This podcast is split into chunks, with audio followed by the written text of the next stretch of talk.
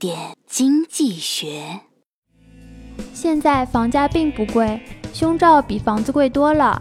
好胸罩六百元，面积仅为零点零二平米，即一平米胸罩超过三万元。按全国二三线城市商品房均价四千元计算，胸罩相当于房价七倍多。如考虑胸罩使用期限只有一年，而商品房平均寿命约为四十年，胸罩实际价格相当于房价三百倍，可见房价并不贵。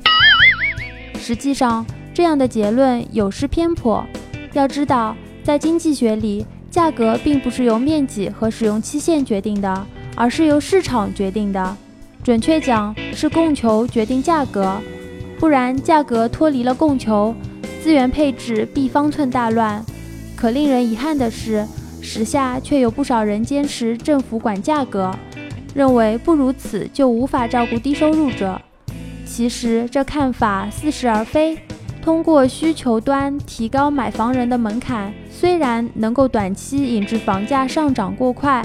但从长远来讲，要使这些城市真正做到房价稳定，有专家认为，需要政府在货币供应趋稳后做两件事：一件就是增加保障房的供应，另一件就是根据人口流向增加这些城市的土地供应。